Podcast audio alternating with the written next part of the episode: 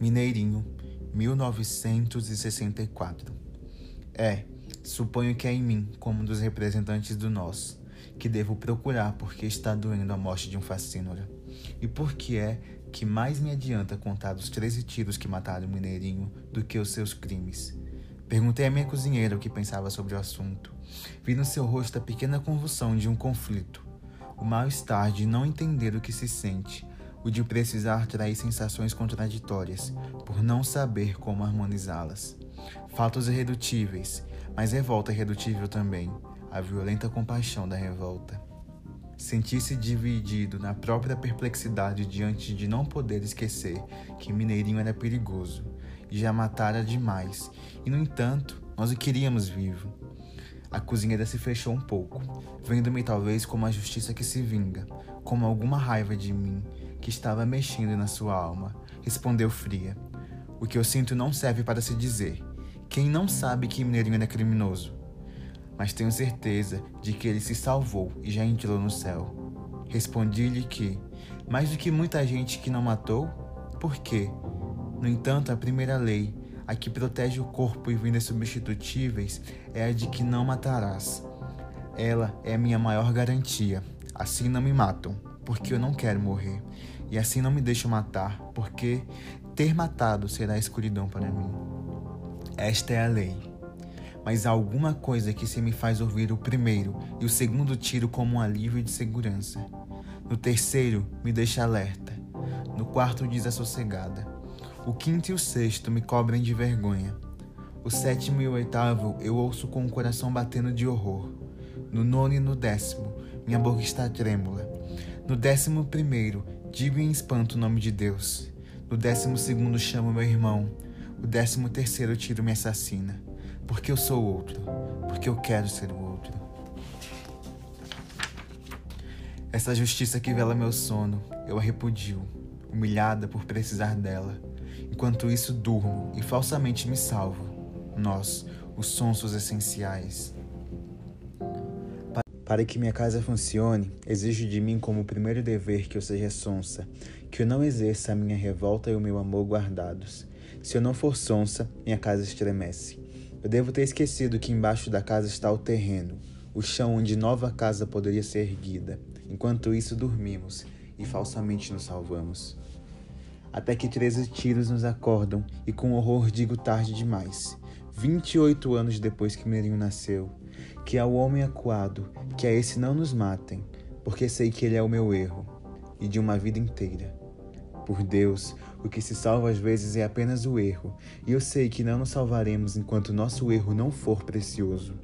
Meu erro é o meu espelho, onde vejo o que em silêncio eu fiz de um homem.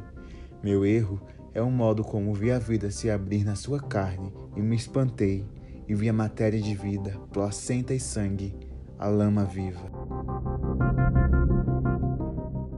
Em Mineirinho se rebentou o meu modo de viver. Como não amá-lo se ele viveu até o décimo terceiro tiro que eu não dormia? Sua assustada violência, sua violência inocente, não nas consequências, mas em si inocente como a de um filho de quem o pai não tomou conta. Tudo que nele foi violência em nós furtivo, e um evita o olhar do outro para não corrermos o risco de nos entendermos, para que a casa não estremeça. A violência arrebentada em Mineirinho, que só outra mão de homem a mão da esperança, pousando sobre sua cabeça aturdida e doente, poderia aplacar e fazer com que seus olhos surpreendidos se erguessem e, enfim, se enchessem de lágrimas, só depois que um homem encontrado inerte no chão, sem o gorro e sem os sapatos, vejo que esqueci de lhe ter dito. Também eu. Eu não quero esta casa. Quero uma justiça que tivesse dado chance a uma coisa pura e cheia de desamparo em Mineirinho. Essa coisa que move montanhas e é a mesma que o fez gostar feito doido de uma mulher e a mesma que o levou a passar por porta tão estreita que dilacera a nudez. É uma coisa que em nós é tão intensa e límpida como uma grama perigosa de rádio. Essa coisa é um grão de vida que, se for pisado, se transforma em algo ameaçador, em amor pisado, essa coisa que em Mineirinho se tornou punhal, é a mesma que em mim faz com que eu dê água a outro homem. Não porque eu tenho água, mas porque também eu sei, sei o que é sede. E também eu, que não me perdi, experimentei a perdição. A justiça prévia. Essa não me envergonharia. Já era tempo de, com ironia ou não, sermos mais divinos. Se adivinhamos o que seria a bondade de Deus, é porque adivinhamos em nós a bondade. Aquela que vê o homem antes de ele ser um doente do crime. Continuo, porém, esperando que Deus seja o Pai, quando sei que um homem pode ser o pai de outro homem. E continuo a morar na casa fraca. Essa casa, cuja porta protetora eu tranco tão bem, essa casa não resistirá à primeira ventania que fará voar pelos ares uma porta trancada, mas ela está de pé. E Mineirinho viveu por minha raiva enquanto eu tive calma.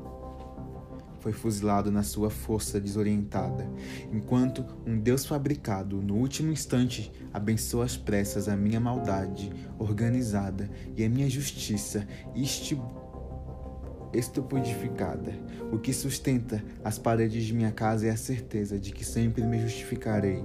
Meus amigos não me justificarão, mas meus inimigos, que são os meus cúmplices, esses me cumprimentarão. O que não me sustenta é saber que sempre fabricarei um Deus, a imagem do que eu precisar para dormir tranquila, e que outros furtivamente fingirão que estamos todos certos e que não há nada a fazer.